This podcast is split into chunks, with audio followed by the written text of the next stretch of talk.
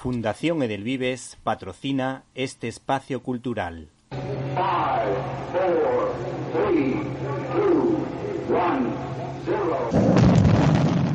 Disfruta con Víctor Alvarado y su equipo de lo mejor del cine, directo a las estrellas.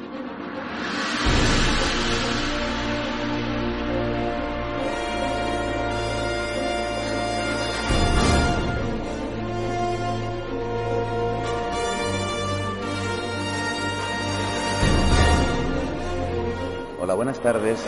Soy Manuel Arias desde el Festival de Málaga. Quiero mandar un fuerte saludo y desear mucha suerte a Directo a las Estrellas. Allí estaremos.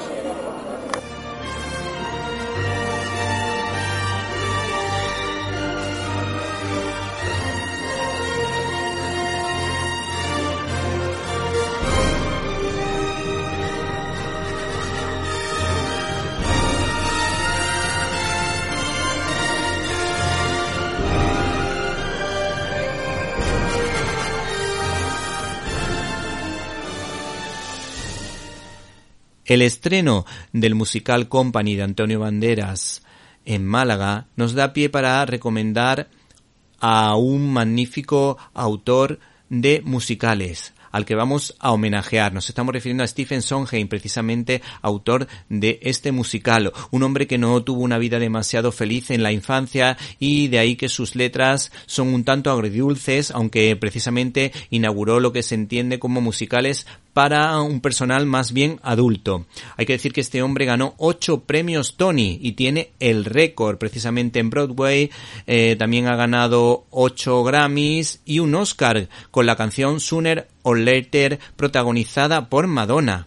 Además, este señor ha ganado precisamente también eh, algún premio importante de escritura como el Pulitzer por su obra Sunday in the Park with George. Eh, también hay que decir que este señor pues ha triunfado en musicales y todos lo recordamos fundamentalmente por tres de ellos, como Foolish, que tiene una canción súper bonita, también lo recordamos por Sweeney Todd, que tuvo una versión cinematográfica protagonizada por Johnny Depp y fundamentalmente por West Side Story. Lógicamente, eh, una obra impresionante, ya que él escribió las canciones de la primera versión y de la segunda, como era de esperar. Eh, la primera fue impactante para la generación de nuestros padres, que disfrutaron mucho con ese musical, aunque a mí me deja un tanto frío porque es muy teatral y prefiero la versión de Steven Spielberg, que me parece más luminosa y mm, está más cargada a mi juicio, de realismo. Hay que decir que este señor pues tiene canciones muy bonitas como Losing My Mind, que tiene una versión de Barbara Streisand fabulosa y luego también este hombre ha adaptado dos clásicos de Buñuel y por otra parte, yo me quedo con una de las canciones que más éxito ha tenido a lo largo de la historia de los musicales, una historia muy querida e interpretada por mm, varios cantantes, por varias mujeres, varias cantantes que lo hacen realmente bien, como Judy Collins, Judy Dench o, por ejemplo, Barbara Streisand. La canción se titula Send in the Clowns. Isn't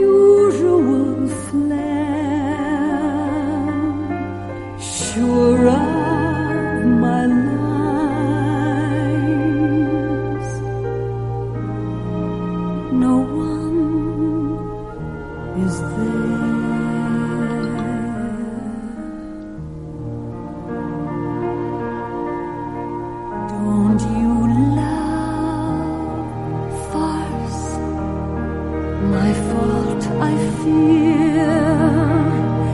I thought that you'd want what I want. Sorry, my dear. But where are the clowns? There ought to be clowns. Quick send in the clowns. What a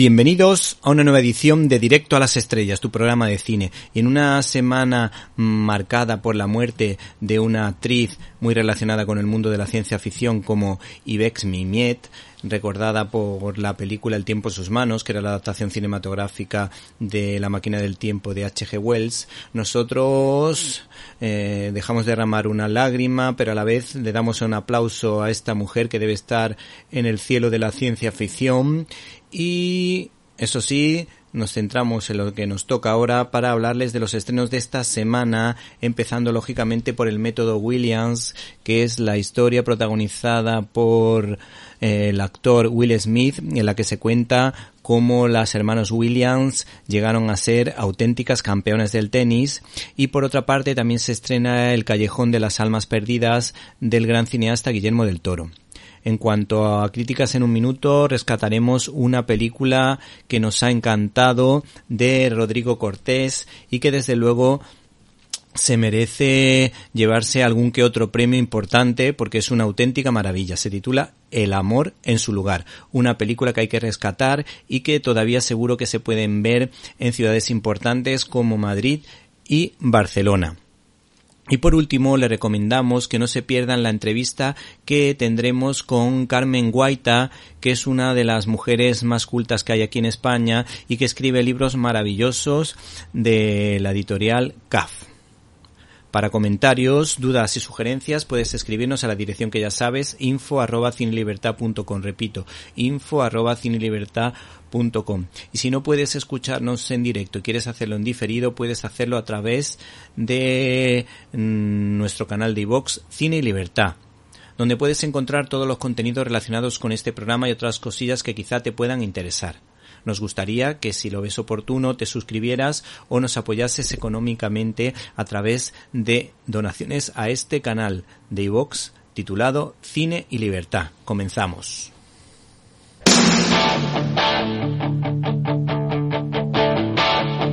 I got my first real six string, bought it at the five and dime.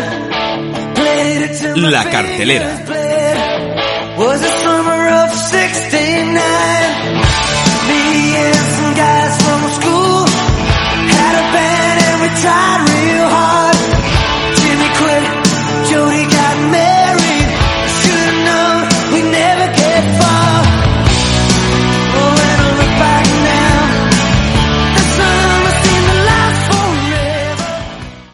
Una semana de estrenos potentísimos nosotros queremos abrir el programa recomendando la película El método Williams, una cinta protagonizada por Will Smith que poco a poco ha ido creciendo como actor desde que debutara en la serie El príncipe de Bel Air que a todos nos hizo reír a carcajada a mandíbula batiente.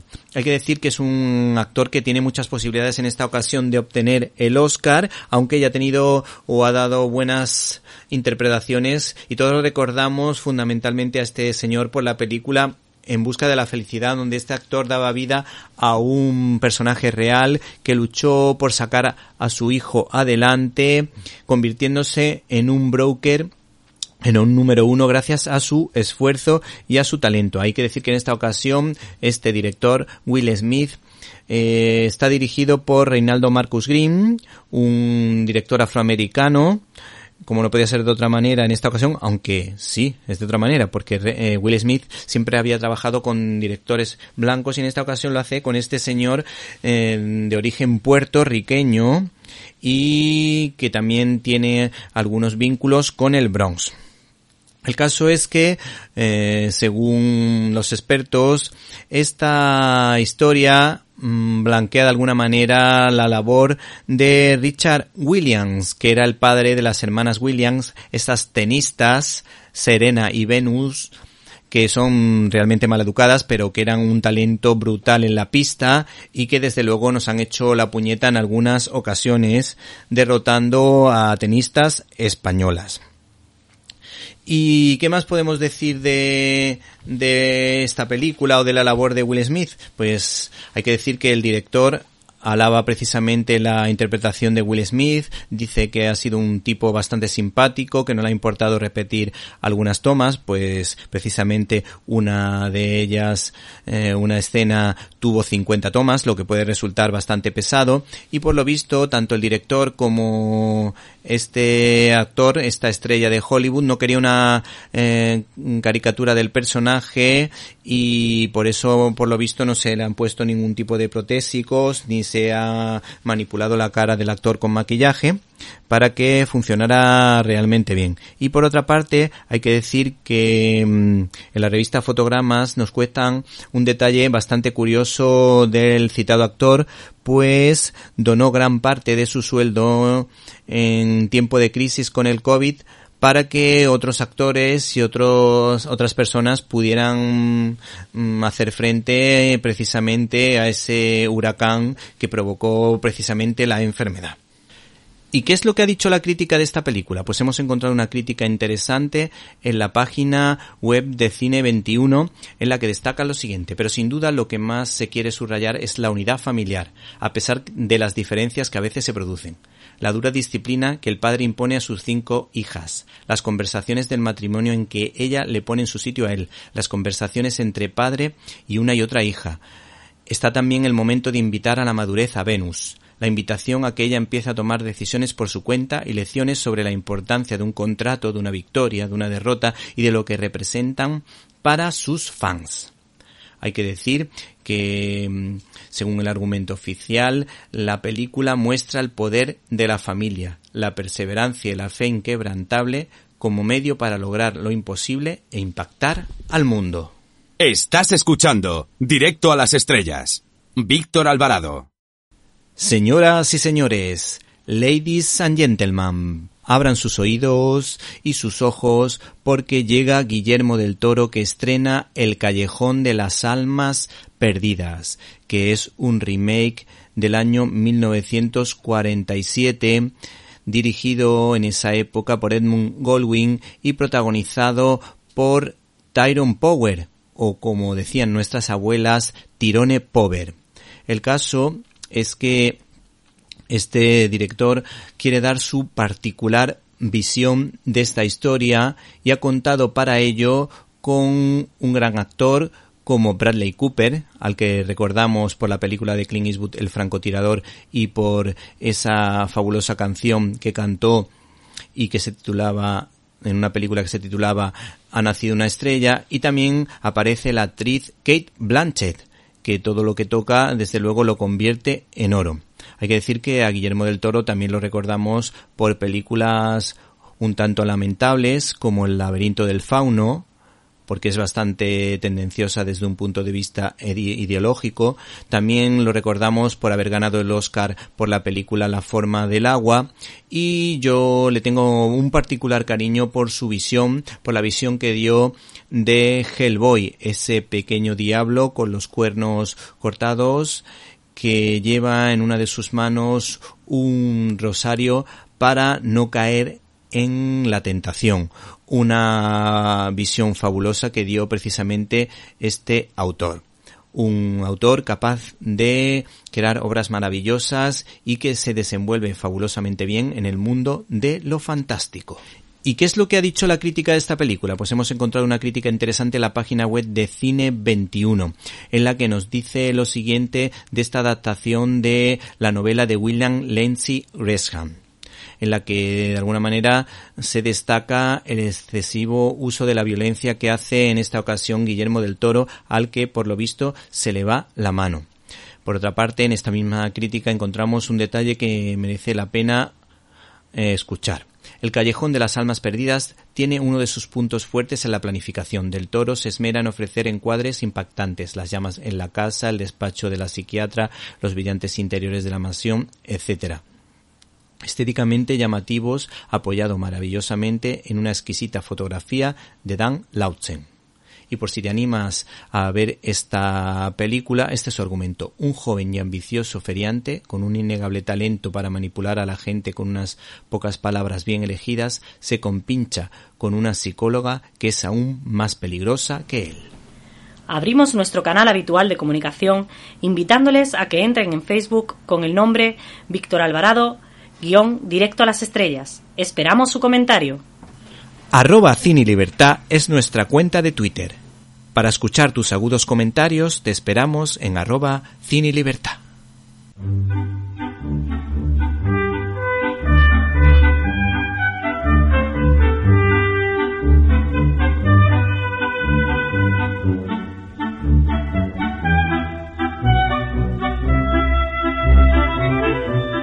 Estás escuchando Directo a las Estrellas. Víctor Alvarado.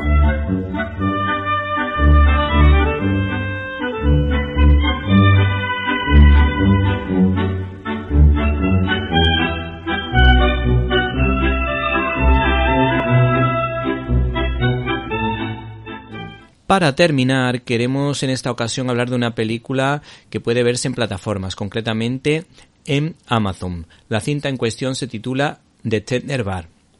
Y para que vean ustedes la variedad de críticas que se puede encontrar uno en el mercado, hemos encontrado dos críticas prácticamente antagónicas. En la página web Fila 7, Alberto Fijo dice que es una cinta anodina y sin carisma. En cambio, Teresa Cobo, en el fin de semana de Cope, dice que es una película con valores, una película mm, muy bonita y que merece muchísimo la pena. El caso es que a George Clooney lo recordamos sobre todo por sus actuaciones como actor, sus intervenciones con películas tan fabulosas como Gravity, una cinta oscarizada de Alfonso Cuarón, o por ejemplo Up in the Air, otra cinta de Jason Reitman que tiene una gran profundidad y que merece muchísimo la pena. También, lógicamente, hay que decir que saltó a la fama por la serie Urgencias y que como director, pues creo que lo borda. Eh, demostró su buen hacer en películas como Buenas noches y Buena suerte y sobre todo en Los Idus de marzo, que a mi juicio es una de las películas políticas y de esa temática que mejor se han hecho a lo largo de la historia. Es una de las mejores. También lo recuerdo una película que a lo mejor no es tan buena, pero sí a la que le tengo mucho cariño como The Monuments Men una cinta de la Segunda Guerra Mundial que es muy entretenida y que habla de un lado quizá un poco más desconocido de la Segunda Guerra Mundial y solo por eso merece la pena. El caso es que en esta ocasión pues eh, con la ayuda de Ben Affleck se atreve con esta producción, una producción que habla de esas personas que hacen la vida más fácil a otras y que desde luego le hacen crecer, como le ocurrió a J.R. Moringer, que ganó el Pulitzer de Periodismo en el año 2000 gracias a que una persona quiso acogerla y quiso darle la oportunidad de poderse desarrollar como persona y poderse cultivar y para poder lograr premios tan importantes como este prestigioso premio de periodismo.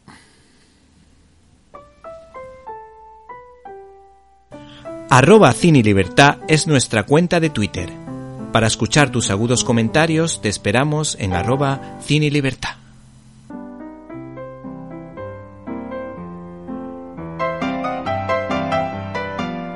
Estás escuchando Directo a las Estrellas.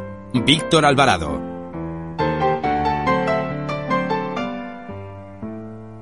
Críticas en un minuto.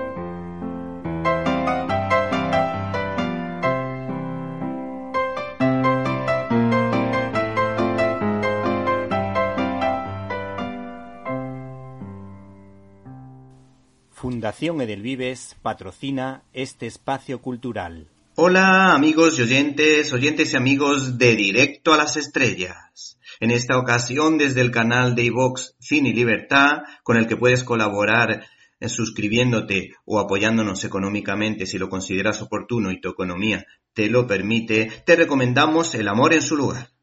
Cuando nada puede hacerse, siempre queda el amor. Esta semana rescatamos de la cartelera la película que a nuestro juicio tendría que haber representado a España en la carrera por los Oscar y que responde al título de El amor en su lugar. Por otra parte, quiero agradecer personalmente a la distribuidora, a Contracorriente Films, por las gestiones que ha hecho para que pueda valorarla para los premios del Círculo de Escritores Cinematográficos al que pertenezco. Y por otra parte, eh, permite que esta crítica pueda llegar a sus oídos. Bueno, pues el autor en cuestión es Rodrigo Cortés, autor de entretenidas cintas como Luces Rojas y El concursante y de la magnífica película de intriga Enterrado, que vuelve a dar muestras de su talento como hizo con la mencionada Enterrado, tanto desde el punto de vista técnico con un, envolvente plano secuencia de unos 10 minutos en la que se explica cómo se vivía en el gueto de Varsovia durante la Segunda Guerra Mundial, como desde el punto de vista dramático.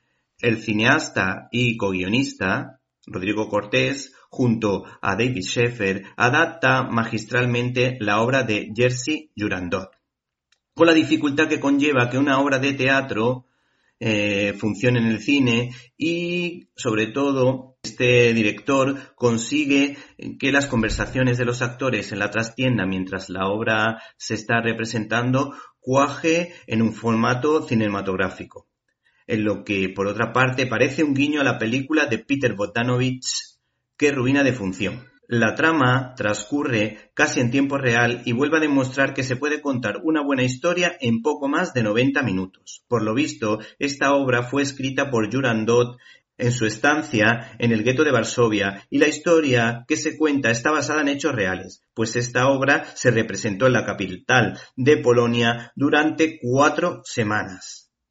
Esta obra de teatro es realmente divertida y vuelve a mostrar el talento de un autor y cómo los judíos son maestros del humor a pesar de las dificultades. La labor de los actores es muy buena, así como la caracterización. No obstante, la actriz que más me ha gustado ha sido Clara Rullar, que se luce en cada plano llegando a emocionar. Por cierto, los números musicales están cargados de complicidad con el espectador y el número del coche es realmente divertido. La película no es solo una denuncia de la barbarie y la sinrazón de los totalitarismos y del racismo, sino que además es un canto a la esperanza y a esas personas que quieren ser luz en la oscuridad. Esta película propone un dilema al estilo de Evasión y Victoria de John Huston, pues los actores durante la función se plantean seguir adelante con la obra o fugarse del gueto en el momento adecuado. La clave de la película, lógicamente, cuando todo está perdido, es la siguiente. Cuando nada puede hacerse, siempre queda el amor. El dato histórico lo encontramos en que de las 400.000 personas que se encontraban en el gueto de Varsovia, tan solo sobrevivieron 50.000.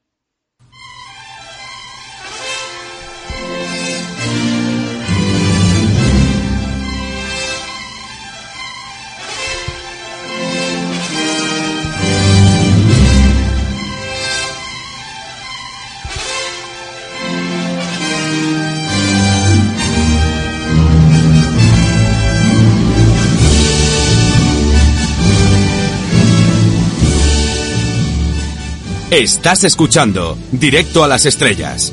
Víctor Alvarado. Como si se tratara del mismísimo Don Pelayo, a lomos de su caballo, en los lagos de Covadonga. Pues es asturiana, Susana García analiza el cine con acierto y profundidad. Este mes recomendamos la película No mires arriba, dirigida por Adam McKay y protagonizada por algunas de las estrellas más brillantes de Hollywood, como Meryl Streep, Jennifer Lawrence, Leonardo DiCaprio, Kate Blanchett o Timothée Chalamet. Una película que nos retrata como sociedad y que no deja títere con cabeza. una sátira mordaz que critica la sociedad de la desinformación y de la posverdad, la postura negacionista frente a realidades científicamente contrastadas que nos afectan, el meteorito como metáfora del cambio climático, por ejemplo, los políticos sometidos a los intereses económicos y geoestratégicos, los medios de comunicación que solo piensan en los índices de audiencia, las redes sociales y el culto a las celebrities, la manipulación política y mediática y los empresarios y magnates sin escrúpulos que solo piensan en sus intereses.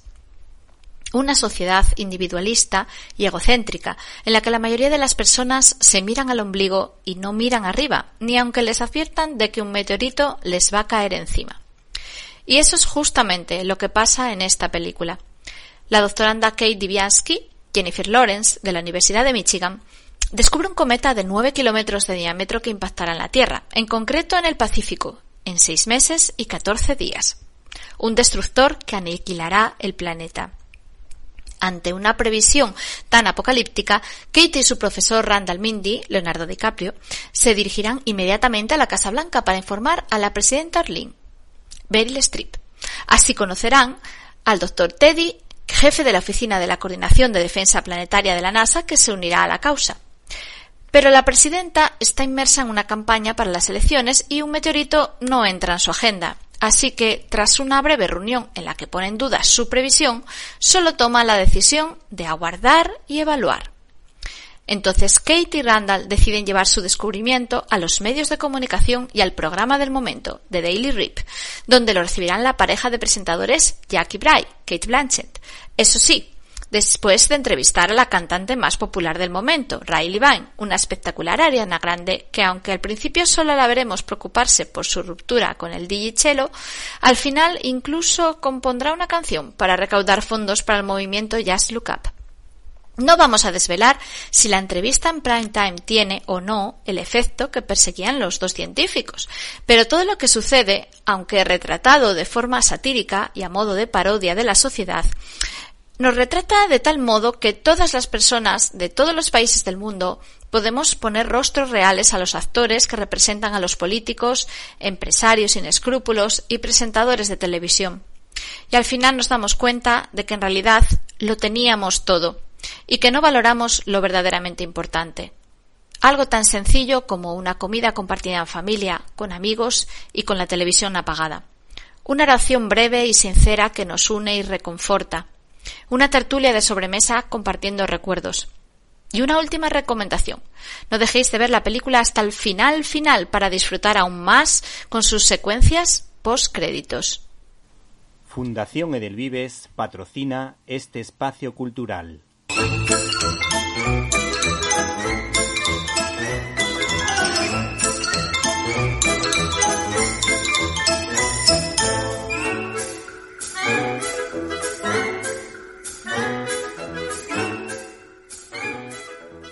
Estás escuchando Directo a las Estrellas. Víctor Alvarado. Nuestra invitada de hoy es maestra, filósofa y escritora. Es la nueva Beatriz Galindo del siglo XXI. Bien podría llamarse la latina, aunque responde al nombre de Guaita, Carmen Guaita. Es la autora de la novela La ventana de ediciones CAF. Buenas tardes. Buenas tardes y gracias por la exageradísimamente generosa presentación. Sí. Bueno, eh, ¿podríamos definir esta novela como una distopía de carácter realista de lo que se puede llegar a, a convertir o se está convirtiendo la educación en España? Bueno, en España y en el mundo, porque va más allá de fronteras. Si consideramos que una distopía es llevar hasta el extremo una tendencia del presente e imaginar si esa tendencia la siguiésemos hasta el final, cómo sería el futuro, pues entonces sí es una distopía. Eh, he partido de, de, pues de lo que he observado, observé sobre todo en mis últimos años de docencia, que es la extraordinaria invasión, la extraordinaria importancia de la tecnología en las aulas, que además durante el tiempo de, del confinamiento y este tiempo de pandemia, como ha resuelto tantos problemas, porque la, es cierto que la tecnología es una herramienta que resuelve problemas, pues, pues parece que haberse convertido en el tótem.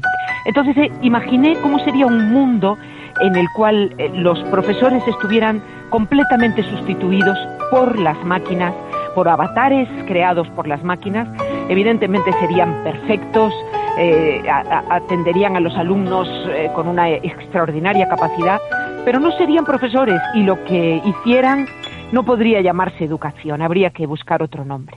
Así que sí es una distopía, pero más que sobre una situación concreta de nuestro país, es algo que está, es tendencia en todo el mundo. De hecho, la UNESCO acaba de, promulgar una, un manifiesto al cual se están adhiriendo organizaciones y países para, en el ámbito de la educación, mantener la tecnología en un nivel de herramienta supeditada a lo humano. Porque es muy potente, es muy poderosa y podríamos pensar que un ordenador educa. Y no, eso no es así sin desvelar nada, en el libro habla de la ley de nomenclatura, que hace referencia, A bajo mi punto de vista, a las leyes que homogenizan eh, por lo bajo sin tener en cuenta la motivación y las altas capacidades. Sabemos que mm, participa en una fundación relacionada con las altas capacidades y con los que trabajamos en educación pues nos damos cuenta de que estos niños eh, a veces son poco comprendidos por la mayoría de los profesores que no llegan a entender por ejemplo esa falta de respeto, esos cambios de humor eh, y es porque no estamos preparados eh, o lo suficientemente acostumbrados a este tema porque esto en Estados Unidos se trata con muchísima naturalidad. La verdad es que sí, efectivamente. De hecho, el protagonista de la novela, porque los protagonistas son una maestra y un niño, una maestra eh, que deja de dar clase a las élites, porque en este mundo que he imaginado, los hijos de las élites sí eh, conocen a maestros de carne y hueso, y, eh, hay un niño que solo ha conocido a las máquinas, pero que es superdotado. O sea que, de hecho, el protagonista de la película es así, es un, chico de altas capacidades, de alta sensibilidad. Si saliese de mi novela y, apareciese en un aula eh, española del presente, veríamos cómo efectivamente en, en, lo que hemos llamado atención a la diversidad se nos ha olvidado la diversidad de los excelentes en el sentido intelectual, no necesariamente en el sentido académico, porque suelen tener muchas frustraciones, suelen aburrirse mucho en clase, precisamente porque no les hacemos caso. Pero esta excelencia del nivel intelectual, efectivamente, la tenemos muy olvidada y es un, pues una, es una grave rémora para nuestro sistema educativo, porque los alumnos con alta capacidad son personas verdaderamente extraordinarias. ¿Y tú qué harías para fomentar esa, esa, esa pata que falta para que la diversidad funcione correctamente? En primer lugar, el diagnóstico de la alta capacidad. Ahí no nos podemos permitir el lujo de saber que existe un, un 15% de alumnos españoles eh, superdotados, es decir, que en todas las aulas de España hay uno como mínimo, y no saber quién es no saber quién es, porque a lo mejor no es necesariamente el que saca sobresaliente en todo, que puede ser una persona con una inteligencia, eh, digamos que de tamaño normal y una gran capacidad para estudiar eh, y un hábito de trabajo. Es decir, que un superdotado puede estar desanimado ante el estudio, puede ser, puede ser uno de los que nos da la lata también. Eh, sería porque se aburre o porque, o porque interrumpe. Entonces es muy, muy, muy importante el diagnóstico. Hay muy pocas comunidades autónomas, porque como eh, nuestro país está separado por comunidades autónomas, este, este, este tema como todos, hay muy pocas comunidades autónomas que tengan diagnosticado un número suficiente de, de sus propios alumnos superdotados y, por tanto, eh, estos niños y niñas tengan acceso a programas específicos, tengan acceso, por ejemplo, a adelantar de curso. Es difícil, es poco, hacen falta eh, hace falta una sensibilización, pero también hacen falta la, la, eh, lo primero, lo fundamental, el diagnóstico. Y luego también haría falta una autonomía de los centros educativos para poder eh, aplicar programas específicos a los alumnos que los centros eh, diagnostiquen o, que, o que tengan eh, que reciban el diagnóstico sepan cuántos alumnos superdotados tienen que puedan hacer eh, pues talleres especiales en los que en los que se les dé más información porque normalmente los niños y niñas superdotados se quedan con hambre, con hambre de conocimiento en nuestras aulas. Por otra parte, en este libro queda claro el valor que se da a la lectura, pues abre la mente y los paralelismos de la ventana con la obra de Ray Bradbury, Fahrenheit 415, que dio lugar a una obra maestra de François Truffaut, pues de alguna manera son evidentes. Eh, ¿Tú crees que el sistema educativo eh, valora suficientemente las asignaturas como por ejemplo la historia o la literatura? No, no, no, nosotros llevamos ya muchos años, muchos años, muchas leyes de educación separándonos de las humanidades. Y precisamente la, la novela habla de que el rescate, el rescate de este mundo distópico y el rescate de esta primacía y de esta tiranía de las máquinas, eh, que no solamente es, eh, incide sobre la educación en el mundo que, he imaginado, sino sobre toda la sociedad, pues, pues eh, la salida está precisamente en subrayar las humanidades. Por eso quienes, quienes eh, luchan en mi novela, luchan por, por, por un mundo mejor, son artistas, son literatos, son pequeños aficionados al teatro clásico, eh, músicos, son pequeños círculos de lectura, es decir, los lugares pequeños de la cultura que parece que no importan, pero que tienen muchísima importancia y que deberíamos mimar. Los talleres de escritura, los círculos de lectores, los, es decir, en todas las agrupaciones humanas, sin gran importancia, sin grandes nombres, sin grandes campanillas, pero en los cuales se vive el amor a la literatura o el amor al teatro clásico o el amor a la música. Y esto que existe en todas nuestras ciudades, en todos nuestros pueblos, y que pasa des desapercibido, para mí es el donde verdaderamente habita la cultura. Eh, porque eh, el arte y la cultura lo que son necesarias para vivir, porque expresan los símbolos y los seres humanos necesitamos los símbolos para explicarnos nuestro lugar en el mundo. Eh, cada uno de nosotros percibe la realidad de una determinada manera, pero luego los símbolos nos unifican a todos esa percepción. Todos entendemos el símbolo de una paloma, de, de, la paz. Todos entendemos el símbolo de, de, de pues de, de, Antígona. En estos días en el que nosotros vivimos, todos entendemos el símbolo de un niño que nace en un portal, ¿no? Entonces, eh, ese símbolo de lo que trae a la tierra, de lo que aporta, ¿no? Pues todos esos símbolos los necesitamos para vivir como seres humanos, porque lo humano contra lo, los tópicos no es lo valga la redundancia, no es lo animal, no es lo instintivo. Eh, yo no puedo decir que es que como soy humana, cuando me dejo arrastrar por lo instintivo, sino que como soy humana, mi, mi alma tira hacia arriba. Como soy humana, tengo un espíritu que se preocupa de, de, entender un símbolo o que se explica con un símbolo, ¿no?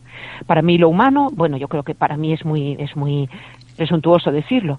Para, para, para, los, para los pensadores eh, lo, y los filósofos, lo humano es lo, lo más trascendente que, que nosotros tenemos. Bueno, ya que eso, de eso va, de eso va la novela, aunque es una novela, ¿eh? No sí, quiero sí. que nadie piense que es un que es un sesudo libro de filosofía. No, no, es muy entretenido. Eh, precisamente las últimas palabras que has dicho me dan pie a preguntarte, ¿por qué crees que la religión o la filosofía deben estar en las aulas? Bueno, la, precisamente por lo que acabamos de decir. La, la religión eh, eh, la religión se compone de, de, de factores que algunos son absolutamente comunes. Todos los seres humanos estamos situados ante el misterio, el misterio de la vida, el misterio de la muerte. Y ese misterio nos apela.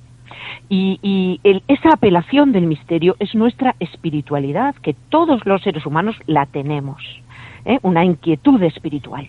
Otra cosa es un paso más, que es la posibilidad de pensar que puedas tener un, un, diálogo con el misterio, o la posibilidad de pensar, por ejemplo, para los cristianos, los católicos, sí. como me sucede a mí, que, que, que, que, que Dios es tu Padre, lo cual es un salto cualitativo enorme, es decir, que el misterio, puedo dialogar con el misterio de la vida y de la muerte, porque ahí está mi Padre es mi padre. ¿no? Entonces, pero luego hay un paso más, evidentemente, que es la práctica religiosa. Y esto eh, quiero decir que uno puede ir caminando sí. en este proceso desde, el, desde la pregunta espiritual a la fe, a la práctica de una religión concreta, ¿no? Pero claro, todo esto tiene una enorme incidencia en la cultura.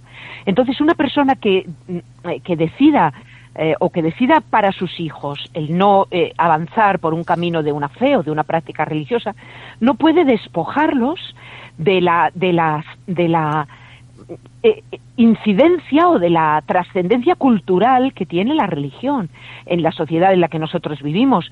Eh, la, por ejemplo, la Declaración Universal de los Derechos Humanos, pues viene viene de Aristóteles, pero no solo de Aristóteles. Sin las bienaventuranzas no existiría, ¿no? Entonces, comprender eso es acercar a nuestros hijos al porqué de, de lo mejor Sí. que tiene el mundo de hoy, ¿no?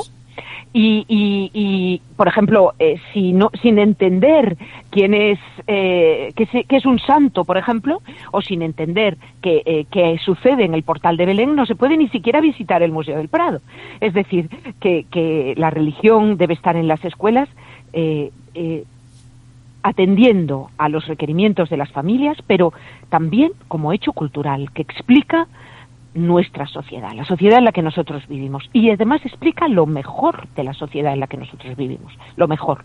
Porque, porque mm, se- eh, nosotros abolimos la pena de muerte, porque creemos en el poder del perdón, de la reinserción, porque eh, procuramos que las leyes sean justas. Bueno, pues todo esto tiene un trasfondo cultural que parte de un sustrato de la importancia, de la influencia de la religión en nuestra vida, ¿no?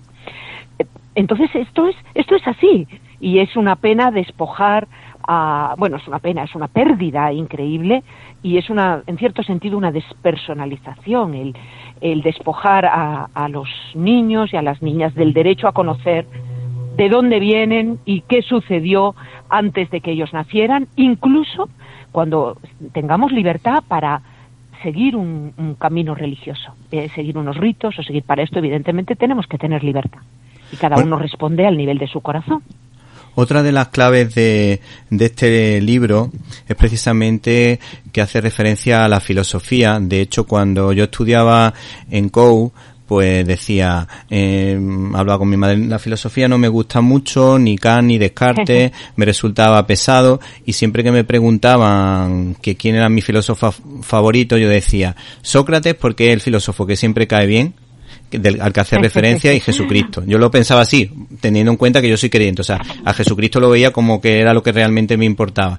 Pero luego ya con el paso de los años estudié eh, algunas asignaturas de teología y la verdad que empecé a comprender y a entender bien a los filósofos y la verdad que me fue muy bien. Pero eh, eso, mm, la idea principal es que has, ha- has destacado la, el pensamiento de Sócrates. Hay una frase que me ha gustado mucho que dice, quiero Sí. ser maestro, quiero iluminar a un niño, transmitirle lo que he aprendido. ¿Tú qué le dirías a alguien que quiere dedicarse a la educación? Pues eso precisamente. Cuando Sócrates habla de la relación eh, que él tiene, Sócrates tiene, con su discípulo Alcibíades, el famoso general griego Alcibíades, que por cierto da nombre al niño protagonista de mi novela, Sócrates habla de la relación con su alumno como un amor correspondido. La relación entre los profesores y los alumnos es un amor correspondido. La dignidad de la docencia, la trascendencia de la docencia, el compromiso ético de la docencia por, la influencia tan enorme que se tiene sobre personas en proceso de formación, son apeladoras. Es una de las profesiones más bellas, también más complejas, pero también más exigentes de todas las que hay. Exigentes por el compromiso de la excelencia, de, de poner lo mejor de ti mismo en, en clase, precisamente porque los alumnos te quieren y porque los alumnos te miran te miran y aprenden de ti no solamente conocimientos, sino aprenden de ti una manera de estar en el mundo. Y, y entonces, eh, si alguien siente esa vocación, alguien eh, siente esa, ese compromiso y no le asusta ese compromiso tan grande, cotidiano durante todos los días de mucho tiempo, si a alguien le, le interesan tanto los seres humanos como para comprometerse así con los que están creciendo, con los más, con los más vulnerables, pues adelante porque es la más bonita profesión del mundo. Por otra parte, eh, yo me he sentido muy cómodo leyendo esta novela por una razón, porque mis padres y mis tíos son emeritenses, por lo que eh, Ah. me he sentido muy cómodo leyendo, leyéndola precisamente por eso, porque mis padres vivían justo al lado del Teatro Romano, en unos chalecillos que todavía todavía quedan algunos, en unas casitas mm, así más antiguas, y hay que decir que muchas veces han jugado en el Teatro Romano cuando no había vallas, podían saltar por allí, podían jugar. Mm, Tengo miles de anécdotas que contar. De hecho, mi, mi tío se dedicaba a buscar monedas Eso no se puede decir ahora, pero él se dedicaba a buscar, a buscar monedas y de hecho tenía unas cuantas monedas de, de la época que las encontró porque tenía una paciencia impresionante, aparte de mucha capacidad intelectual. Yo creo que a mi tío seguramente hubiese sido un niño, un hijo- una persona con altas capacidades.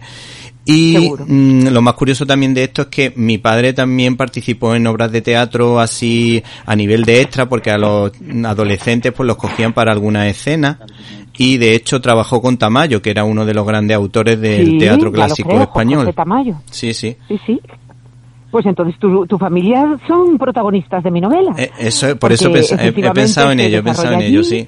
Eh, me parecía, lo primero porque tengo contraída una deuda con, con los alumnos de, de Extremadura, porque fue eh, mi, mi, mi, mi segundo destino al nada más empezar a trabajar y guardo un maravilloso recuerdo de ellos y de, de alguna manera un, un homenaje. Al ser esta novela mi despedida de la educación, era también un homenaje al principio, al lugar donde yo empecé, que empecé pues con ellos y lo segundo por la por la por la el mar- eh, extraordinario patrimonio cultural histórico Sí, sí. de nuestro país y qué mejor símbolo qué mejor símbolo que Mérida eh, eh, una ciudad eh, que, que, que, que mantiene con una extraordinaria presencia actualidad el legado de Roma no entonces mm, era bueno pues era estaba como cantado el, el que la novela se desarrollara en Mérida una Mérida del futuro una Mérida distinta eh, que se ha convertido en una metrópoli por, por cosas que no podemos contar y que habrá que leer en la novela. Sí, sí. De hecho, aquí enfrente del despacho de mi padre, que es donde tengo el estudio, hay un mapa de Mérida Augusta, de la de la Qué ciudad de la ciudad romana y de, de ese casco. De hecho, hay un hay una calle que se llama Alvarado, que es que es mi apellido, justo al Ah. lado del Arco de Trajano, que está en qué el centro de la ciudad. sí, sí, sí. Sí, sí. Yo conozco Mérida bien, qué maravilla, qué maravilla. Pues ahí en una de las casas antiguas que están al lado de la, de la entrada principal del, del, del teatro, habita la protagonista, eh, ella mantiene la casa antigua que fue de su familia, porque, bueno, pues habrá que leerlo también, porque, porque eh, eh, se consagra también ella de alguna manera a luchar contra la invasión de la máquina que, que es intrascendente, que todo lo hace fácil, todo lo resuelve, pero no nos importa el proceso, no nos importa cómo lo hace. Y eso resulta de una enorme intrascendencia, porque precisamente en la educación lo que importa no es el resultado, quiero decir, el al resultado llega el alumno, solo, llega el alumno solo. Al, eh, lo que hacen los profesores y alumnos cuando están juntos es el proceso, el cómo se hace, el cómo se aprende, el cómo se llega ¿no? al, conocimiento. Y así que me parecía, bueno, pues me alegro, me alegro mucho de esta coincidencia. Sí, sí. En varios momentos hace referencia a un ente europeo. Yo entiendo que tiene que ver con las políticas actuales europeas que nos recomiendan no felicitar la Navidad, eh, que hay que, que hay que seguir el guion de la ideología de género, eh, que de alguna manera limitan la soberanía de, los de las naciones y quieren políticas, por ejemplo, que favorezcan el aborto, lo que resulta a veces un poco chocante, sobre todo teniendo en cuenta que los fundadores mm, de la comunidad europea pues fueron Schumann, de Nauer y de, de Gasperi, que eran cristianos, y de hecho la bandera europea hace referencia al manto de la Virgen María. Y bueno, la pregunta, la pregunta sería, mm, ¿qué es lo que está pasando en este mundo? Eh, para que todo esté cambiando de esta manera, porque también hablas también de la esclavitud de, de- del ocio, porque parece que si no nos est- estamos entreteniendo todo el día viendo series o jugando a videojuegos, pues mm, no somos personas. Mm, También de alguna manera sí. está haciendo una especie de crítica a, por ejemplo, a ma- a la- al tema de las máquinas, al tema de, de la cantidad de puestos de trabajo que realmente, eso realmente se está viendo que están perdi- se están perdiendo por mm, ir llevar a la tecnología al extremo. Claro, exactamente. Esto, esto, eh, todo lo que acabas de describir son tendencias, tendencias mundiales, sobre todo, sí, tendencias mundiales, porque afectan no solo a Occidente, afectan al mundo entero. Y hay una, una cita que abre el libro, que la encontré en un, en un ensayo eh, sobre la inteligencia artificial, porque me documenté todo lo que pude sobre la inteligencia artificial antes de empezar a escribir. Y este señor, que es un, eh, norteamericano dice, eh, si no ponemos los medios, hoy terminaremos llegando al lugar donde ya estamos yendo. Y ese lugar al que ya estamos yendo es precisamente la hipertrofia de todo lo que acabas de descubrir. La, la desaparición del, del individuo frente al pensamiento único, frente a la, la desaparición de la capacidad de crítica frente a lo políticamente correcto, la desaparición de la, de la libertad individual en todos los ámbitos en, en, en beneficio de, lo, de la moda, de lo que está de lo que se lleva, de lo que hay que hacer, de lo que hay que pensar y desde luego la desaparición de, de cualquier elemento de, de, digamos que de eh, espíritu, de hálito espiritual en beneficio de, de, la inmensa de la inmensa colonización de las máquinas, es decir, de la cantidad de horas que pasamos mm, en nada, en nada, o sea, directamente destruyendo neuronas, eh, saltando de un enlace a otro, en cosas que si puede que el primer enlace nos interese, eh, desde luego el enlace número 25 ya no nos interesa para nada, pero ahí seguimos dando saltos, ahí seguimos. Y todo esto hay que, de alguna manera yo quería dar una voz de alarma, quería pintar esto, lo que comentábamos al principio de la entrevista, si esta tendencia eh, la seguimos hasta el final, ¿dónde llegaremos? ¿A qué lugar llegaremos? ¿A qué lugar estamos yendo? ¿no? Así que en este sentido, eh, la, la, novela tiene ese elemento de denuncia, sí, tiene ese elemento de denuncia. Cuidado, cuidado, porque cuando los seres humanos mm, sustituyamos la, la, el, nuestro, nuestro pensamiento, pero también nuestro, nuestro espíritu, nuestra capacidad simbólica, la sustituyamos por eh, satisfacer inmediatamente todos los deseos, que es lo que nos proporcionan las máquinas. Ahora quiero ver esto, ahora quiero ver lo otro, ahora quiero ver que, que, que, me, que si me han puesto un like, ahora quiero comprar algo, ahora quiero pero, pero, todo esto sentada en el mismo sitio y con la y delante de la misma máquina y con los dos mismos dedos, ¿no? Sin ningún esfuerzo por mi parte, ninguna capacidad de reflexión por mi parte. Pues si, si sustituimos lo mejor del ser humano por esto, ¿a dónde llegaremos? ¿Qué, qué pasará, no? Entonces, en este sentido es en el que va efectivamente el libro. Bueno, por último, Pero bueno, para... también hay esperanza, hay Sí, sí, esperanza. sí, sí. Está la esperanza de, pues, de que estamos hablando de esto. Sí, sí. Por último, para ir cerrando la entrevista, podríamos estar aquí hablando muchísimo tiempo, pero mm, me gustaría terminar con el tema del cine, porque sabemos que Qué participa en una plataforma que se llama Educacine y Así eh, es. de hecho en el libro hay un guiño cinéfilo a La Reina de África de John Huston, protagonizada por Humphrey Bogart y Catherine Hepburn. Y nos gustaría en primer lugar que nos recomendase una película de cine clásico o moderno que, tuvi- que tuviese que ver con la educación. Pues mira, eh, hay muchas películas que tienen que ver con la educación en el sentido de que, de que se desarrollan en aulas, se desarrollan, pero como educar es educar en valores, y eso es lo que es educar, educar en valores, los valores de, del conocimiento y los valores de la, del, del, eh, de la actitud, de la actitud ante, lo- ante los retos de la vida y ante la relación con los demás, pues me gustaría muchísimo recomendar una película que pueden ver- eh, que puede verse con los hijos esta Navidad desde, desde, pues desde el principio de la adolescencia, que se llama Barbarroja y su director es Akira Kurosawa. Ah. Eh, la única la única posibilidad de ver esta película es en japonés con subtítulos Sí. y, es larga y es en blanco y negro y todo esto parece que, que nos va a desanimar pero puedo asegurar puedo asegurar que ver en familia la película Barbarroja cuyo protagonista es un médico y que y que es una película que habla de valores y habla de cómo un una persona eh, que tiene los valores en teoría los pone, los debe poner en práctica en su vida, es para mí es una recomendación de primer orden. Yo creo que no se puede, eh, hay que ver al menos una vez en la vida Barbarroja de Akira Kurosawa.